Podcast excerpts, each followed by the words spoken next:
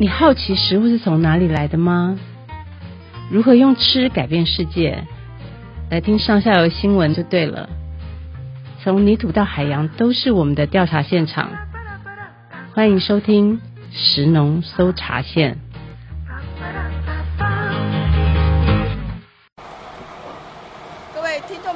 好，欢迎再次收听上呃神农搜查线的节目，我是上下游的新闻记者杨雨怡。今天呢，我们神农搜查线又再度的走出录音间哈，来到云林的一个畜牧场，要跟大家介绍一个很常出现在我们餐桌上面的一个动物哦。不管你是吃排骨饭啊、猪脚面线、红烧狮子头，都需要可爱的猪猪哦。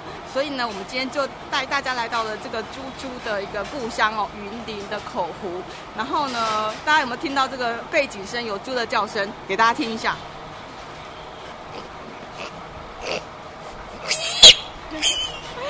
对，他现在有点紧张哈，因为我们跑到这个呃畜舍里面来哦。好，那除了来看看猪呢，我们今天要跟猪大要跟大家谈猪的的这个题目呢，当然要介绍一个猪的好朋友哈。那他也是口湖的一个呃青农，同时也是合作社的经理，他是洪建军。嗯、建军你好。啊啊，各位听众大家好，我是云岭口湖养猪合作社经理，我叫做洪建军。那今年已经呃算回来了八年了，那从事畜牧养殖的工作。那今天很荣幸来跟大家介绍一下关于养猪产业之后何去何从。谢谢。谢谢经理哦。那这里虽然呃可以听到猪的可爱的叫声哈，不过环境好像有点太吵了。我们有没有机会换个地方再继续聊呢？呃，那我们待会移到办公室比较安静一点。OK，好，听众朋友稍等一下哦。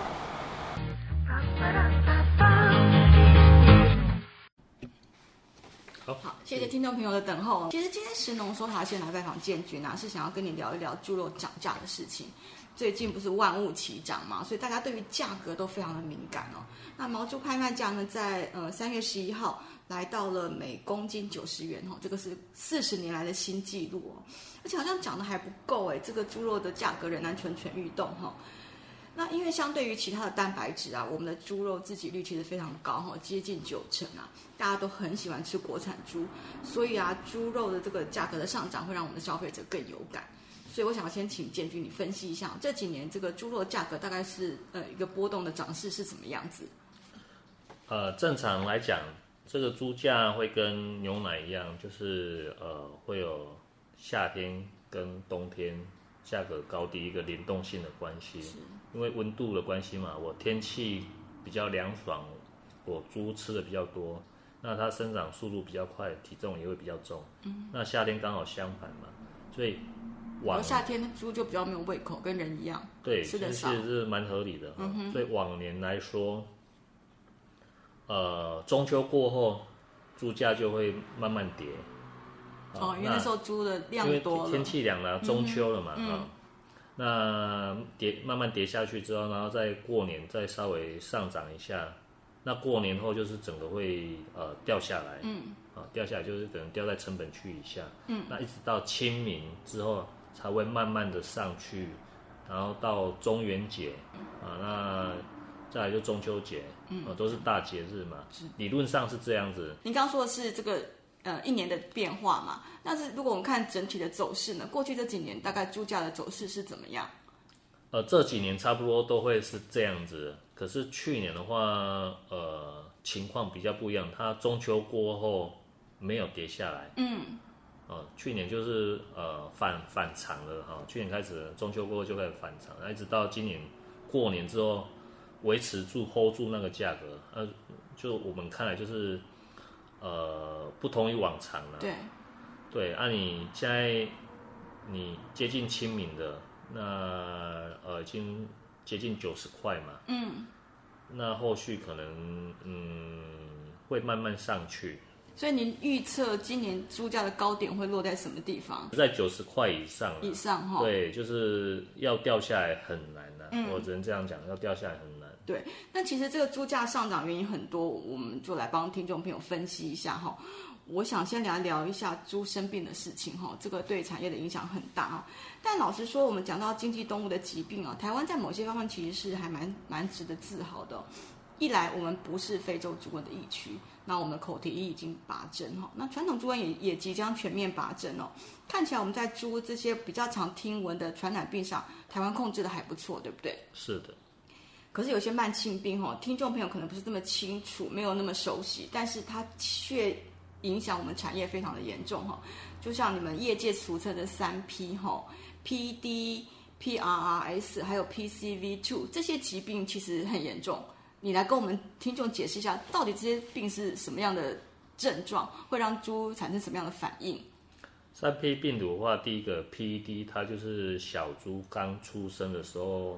三到五天内会全数阵亡，啊、哦，接近一百趴的死亡率。嗯，那如果说运气好一点，可能是可以有一半左右的存活，那个几率蛮低的。为什么会会这样？是因为拉肚子拉的太严重？对，它就是这个病毒 PED 病毒，它是 RNA 病毒嘛，哈，那进来感染之后，它会侵袭呃小猪的肠胃道绒毛，让它剥落，哦，所以它会造成它。一直拉，一直拉，嗯哼哼，对，你吃什么东西也没办法吸收就拉，因为它绒毛长猪肠道绒毛已经被破坏掉了，嗯，所以你会看到猪是下痢而死。OK，对，那再来就是 PRRS，我们俗称的蓝耳病。嗯，呃，它跟 PED 一样，这两个都是 RNA 病毒，都是属于呃容易呃变种的。哦，容易突变。对，那，啊，你只要会变种。就很难预防，因为 PRRS 它有商业性的疫苗，嗯，商业性就是已经成熟的疫苗，可是还是没办法去处理，很有效处理这一块。主要是因为它会变异，对，它太容易突变，就跟我们人的呃每年要打那个流感疫苗一样，哦，对，每年都要打新的，嗯，因为它会突变嘛，嗯，那再来就是 PCV2，它这个主要是会影响猪的那个呃。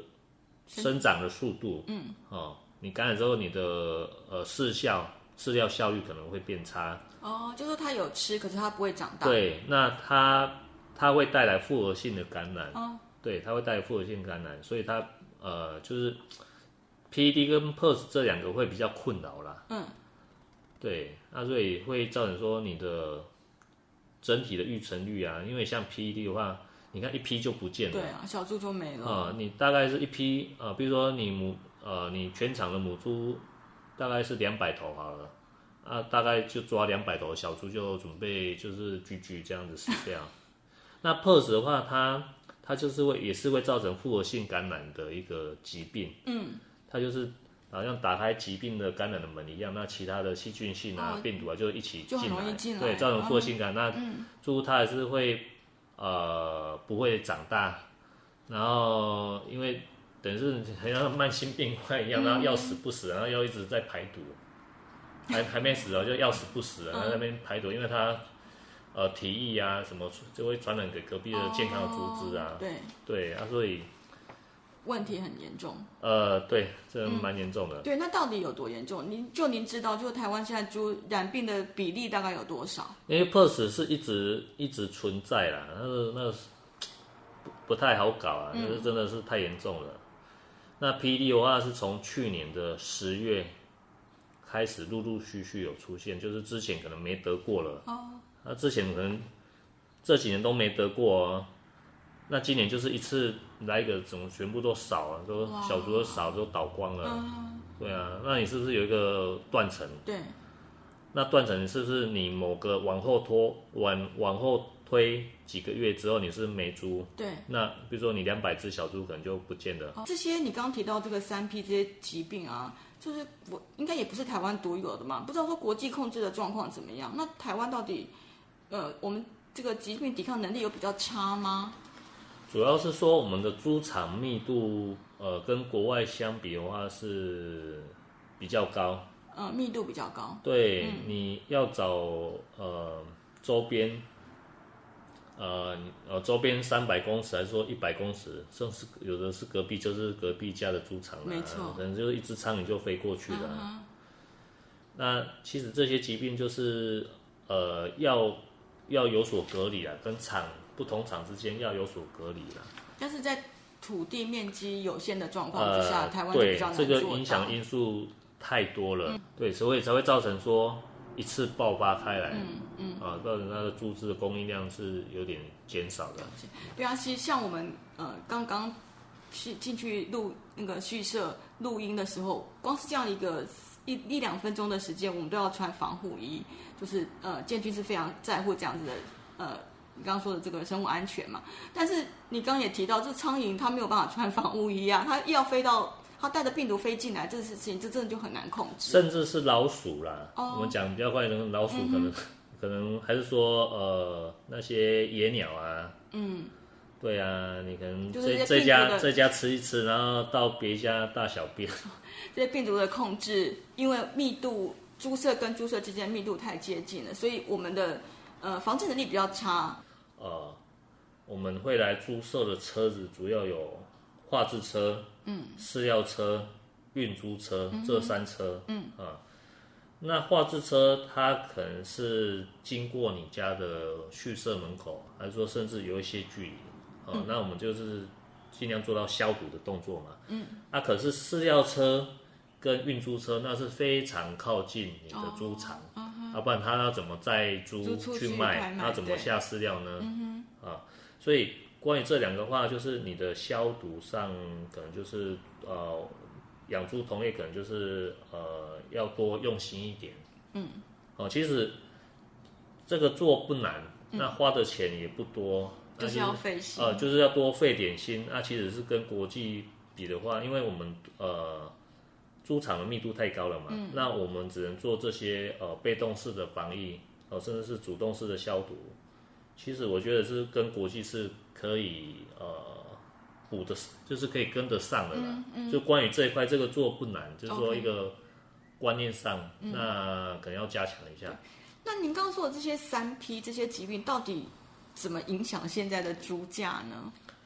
呃，简单来说，它 PD 刚才说的就是它出生大概三天甚至五天之内就是全数阵亡嘛。对。啊，你死了就一整批了，一整批就是可能两三百只，甚至你的场如果大一点，可能就是等同于你，比如说你母猪的场内的头数就是两百头，那你就大概要估两百头小猪要牺牲，就是已经死掉了，这样去去试算会比较快。嗯，那 PRRS 的话，它会影响你注资的预成率啊，可能在保育舍的时候。对，比如说你平常的预成率有九成、九成五，那突然掉到六成、七成，甚至一半，嗯，慢慢的、慢慢的死掉，嗯，啊，因为像 PED 的话，它是大概五天内死掉，突然间，对，五天内嘛，嗯、那这个 PRRS 会拖很久啊，它是要死不死的，然后还一直排毒啊，感染一些健康猪只啊，那你又原本习惯，哎，我的育成率怎么突然雪崩式的下跌？那那些没有死掉的得到 PRRS 的猪。它的后续的状况，生长速度也跟不上健康的猪只，嗯，所以这个就连带影响到你的出猪的数量了嘛，嗯，每个月固定要出的数量了嘛。嗯，啊，你看一家是这样的，那如果说呃全台湾它这种状况得到这种病的状况如果多的话，那就是等同于放大于现在猪只的供应量，这是蛮，嗯，呃有联动关系的。对对对。那除了这个呃疾病之外，我们也一直听说这个饲料成本上涨哈，让你们都觉得吃不消哈。到底涨价的状况有多严重？可不可以帮我们分析一下？我们首先可能要先问，就是说饲料在养猪成本的结构里面占比大概是多少？大概我们会抓呃六七成左右，都是饲料。的成本哦，对对对，对，这比我们想象的高很多。对对对，所以当这个饲料成本涨价的话，对我们来说影响就真的非常严重。对啊，因为你看我们的支出项目可能就是饲料嘛，那剩下的人事费、水电费就不多。疫苗，嗯，修缮，哦，甚至说你有算到折旧，嗯，对啊，那这些林林总总加进去，呃，饲料它比较会浮动嘛。那你其他那些项目基本上都是、哦、呃比较固定，那些支出会比较固定嘛？嗯、对啊、嗯，那一旦你的玉米、黄豆这两个呃涨到就是说超过我们的成本，就是说赔钱的时候，对，但是都是辛苦经营。我了解，对，所以来我们来聊一下，就是诶建军他其实准备非常多的资料，真的是一个很用功的受访者哦。好，我们来看一下这个表格哦。到底涨涨幅是怎么样呢？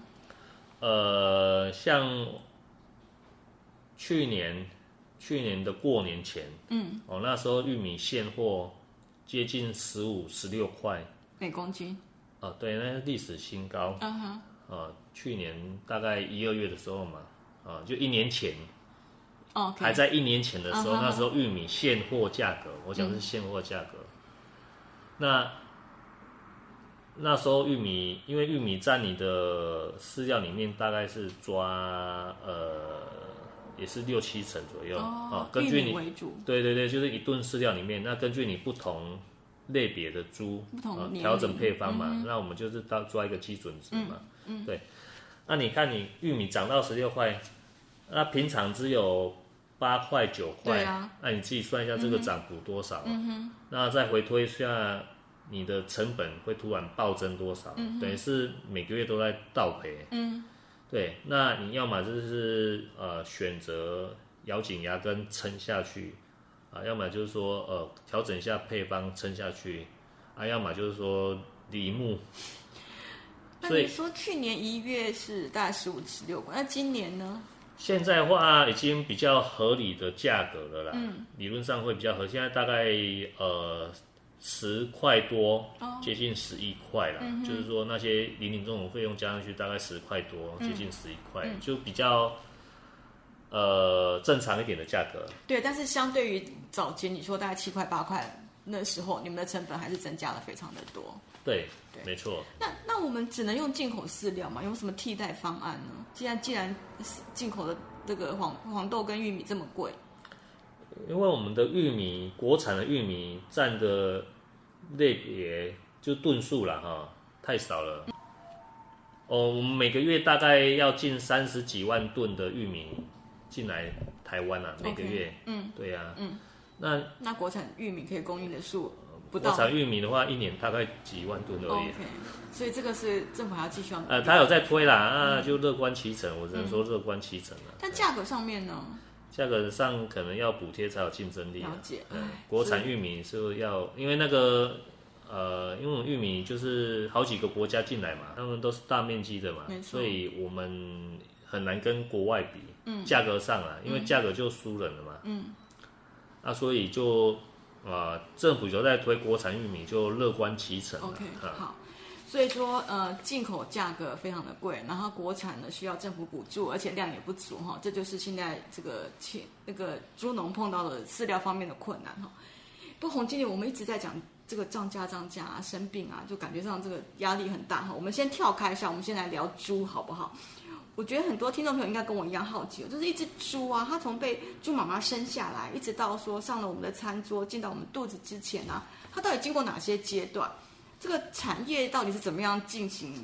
你带我们导览一下好不好？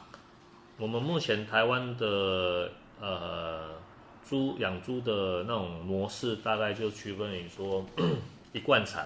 一贯场。好，我们先讲一贯场，嗯、就是说你从配种生小猪到出猪都是一贯一贯是从上而下这样子。就是同一个场完成的。对，嗯、就是说从配种开始嘛。嗯、那再就是说呃，它是母猪场。哦，里面全部都母猪，那、生小猪，小猪长大之后就卖人的。OK，啊，那再就是说肉猪场，嗯，他就是跟人家买那些小猪回来养，养、哦、到卖出去。嗯，嗯啊，甚至于说有种猪场，嗯、我们台湾有好几个种猪场，嗯，他是专门卖种猪的。嗯，哦，所以，呃，刚才，哦，我带我带你进去那个，我们是一罐厂，一罐厂模式。难怪我们里面看到很多小猪。对，就是自己配种嘛。嗯。啊，那我自己呃，就需要公猪嘛。嗯。啊，可是我公猪，我就我公猪是外购精益，哦、因为我把这个我把这个业务就是呃交给专业去做，嗯、我这样可以减少我的呃作业方式。了解。对。那你就会生小猪嘛？小猪出生之后，嗯、啊，那你养个三十天。那养到呃养到中猪大概六十天，再来是再养六十天中大猪嘛，嗯、所以就是这样是接近五个月的时候，从出生开始算，嗯、就可以准备出栏的，了哦，就可以准备出栏上那个肉品拍卖市场。对，那呃，台湾湾现在缺蛋很严重哈，那缺蛋问题之一呢，就是缺少了种鸡。那我不知道说猪产业有没有类似缺少种猪这样子的问题？呃，台湾其实是不会啦，因为我们的种猪刚才提到有种猪场嘛，嗯，呃，台湾有十几个种猪场，那他们呃会从国外进口活猪进来哦、呃，做培育哦、呃，出更优秀的种猪，嗯，那会卖精液或者说卖。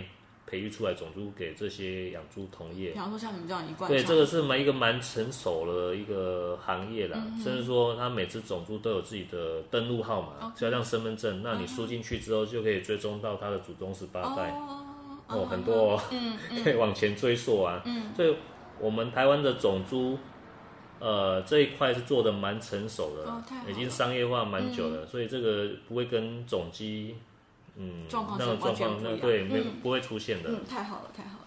然后呃，接下来想问就是说，政府之前呃因为来猪进口，然后引发你们猪农很大的一个反弹了，所以那时候政府提供了百亿基金，希望帮我们猪的产业升级哈。然后其中一个很大的功能，嗯、呃，就是帮大家改建猪舍。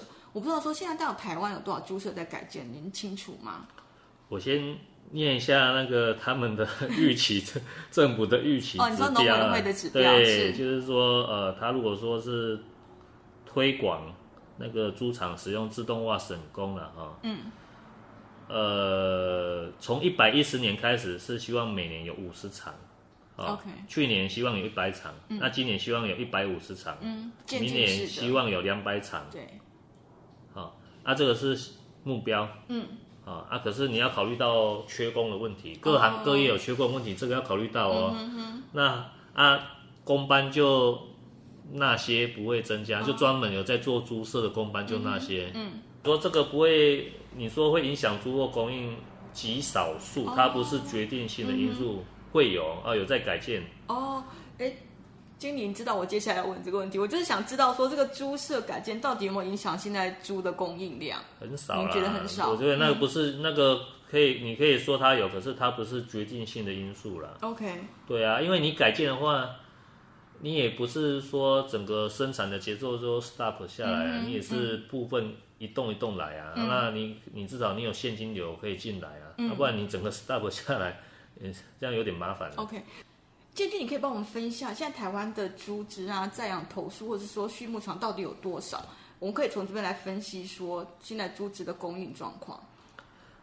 呃，我们跟前两年比的话啦，哈、嗯，这样会有一个巨幅的差距，就是说一百零九年跟一百一十年下去比的话，我们的在养数量是少了二十万头，那饲养的场数。少了五百零六场，五百多场哦。对，那这个就会反映到你的呃土检的数量，就是说你这只猪去屠宰检查的数量，嗯，因为这个是有联动关系的哈、哦。嗯，我们去年的话是七百八十四万头，一年，对，七百八十万八十四万头左右。那你往前推十年去看的话，这是十年来的最低呀、啊。哇，反正这是一个蛮。蛮可怕的一个讯息啊嗯！嗯，对啊，可是我们都知道供需必须要平衡嘛，当需求量在那边的时候，供给量补不上，这个价格就是得要往上涨才合理啊。那呃，可是我们大家都知道，这个毛猪其实是经过承销人去拍卖哈，价格是承销人决定的，但是可能消费者会一直觉得说，啊，猪农为什么要涨价啊，不合理啊什么？所以这个你们这个拍卖制度可不可以帮我们再跟听众朋友说明一下？呃，我们一只猪去拍卖市场的话，它就是呃绕一圈，那台上就是有做很多的承销人嘛，那他就是会去按那个表，那去决定你这猪只这只猪的价钱，一只一只这样拍卖，对，每一只一只的拍卖。嗯、那承销人我们也不认识啊，承销人那么多啊，我们无权，我们没办法决定说我们。要卖多少钱是承销人决定的，是，嗯、是这样的。所以其实这算是一种市场机制在决定的。对。那您刚刚有提到说，这个合理的猪价哈，应该是每公斤要八十五元以上嘛？那我想请教你哦，这个问题可能有点敏感，就是说你会不会担心这个猪价像蛋价一样会被政府关心，或者是被要求冻涨？呃，这个已经是进行式了。哦，怎么说呢？对啊，他清明、哦、清明节已经决定增加休市一天啦，这个就是一个干预市场机制的一个手段啊，和血淋淋的手段啊。多休市一天对你来说影响会是什么呢？啊，你原本那天要卖的猪，你要那他在哪一天卖，但是往后往后卖嘛。嗯。就是农委会的会这样做，用意就是说他希望释放出猪源啊。哦，它要造成一种猪。有多出来的感觉，对，OK，对啊，你这样也不会改变结构性的一个呃那个产生啊，嗯、就是说你只是解决当下的清明节的需求而已，嗯，解决当下的民怨啊，那、嗯啊、可是那个不是解决呃整个问题的一个核心点啊，嗯，对，其实我们站在消费者的立场，我们都不希望任何民生用品啊、食物啊、食材涨价，不过嗯，农民就是我们这样。一一路听下来哈，这个猪农确实有这个不得不涨价的压力嘛。那根据刚刚建军的这个分析哈，猪只的慢性病让产业有很高的折损，然后饲料成本占了这个养猪成本的七成，然后不涨价，这个利润就会被吃掉哈。将本求利本来就是农民生存之道哈，我觉得这个消费者应该都能够接受。那这个清明啊、端午节都陆续要来，后面还有中秋节跟中元节在那边等着哈，就。我想消费者要做好准备哈，就是供不应求，然后猪价维持在高点，这样的情况恐怕是避免不了的哦。那节目最后不知道说建军有没有什么可以代表猪农说出来的心声哈？对我们的消费者还有政府有什么样的呼吁吗？好，两年前农委会就说要成立养猪国家队，对，没错。那最终的结果就是说，台湾猪只在养头数少了二十万头，那饲养场数少了五百零六场。那近期猪价飙涨日，农委会起手式就是增加休市日，嗯，啊，简单粗暴啊，但一定会造成生产者、消费者、政府三输局面。了解啊，那增加休市日来释放猪源，或许可以短暂压抑猪价，但猪只拍卖价格不可能马上跌个五到十块，嗯，可是却会换来猪农对政府的敢怒不敢言。了解啊。让增养的猪只的意愿瞬间蒸发掉，嗯，于是明年的这个时候，同样缺猪的情况照常上演。了解，铃木的人可能会越来越多。然后去年同期一到二月，啊，猪价低迷，玉米高涨，现货玉米高涨啊。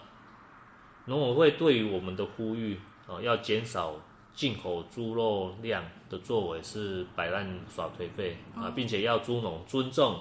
自由贸易进口，嗯，可是现在呢，它已经清明节已经干预了市场拍卖机制，增加休市日来压抑猪价，啊，这不是双重标准自打嘴巴吗？嗯，对，那这波猪价上涨，哦，起因于国内猪农和鸡农育成率下降，对，因为这个是有连带关系的，因为鸡肉。呃，进口量减少，那鸡肉生产量也减少，啊，那猪肉是仅次于鸡肉的一个蛋白质的，嗯，国人的消费的一个来源，嗯、啊，那当西班牙进口猪肉和美国进口鸡肉两个同时出现量少价高，哦、啊，即使现在拍卖价格处于高档，猪农和鸡农。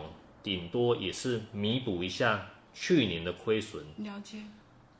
如果有多的盈余，会考虑更新设备，并且增养。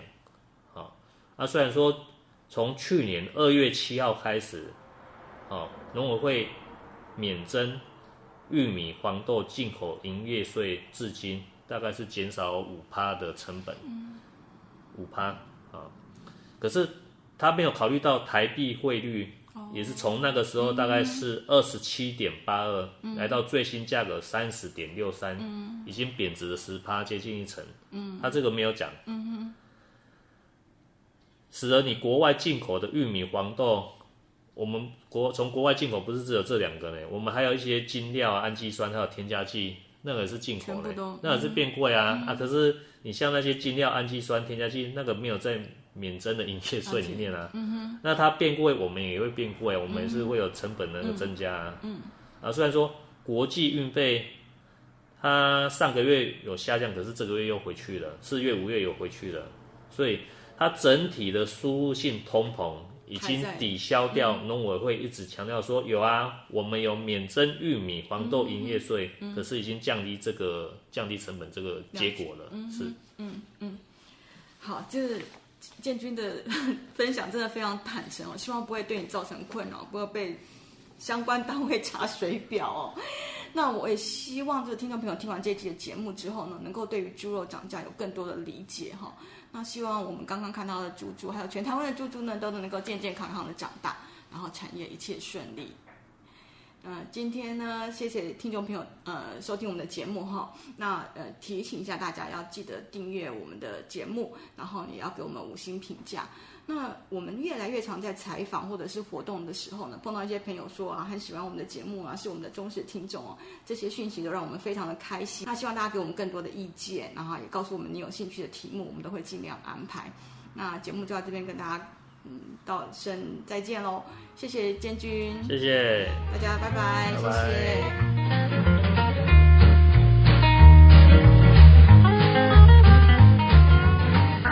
以上内容是由上下游新闻团队制作。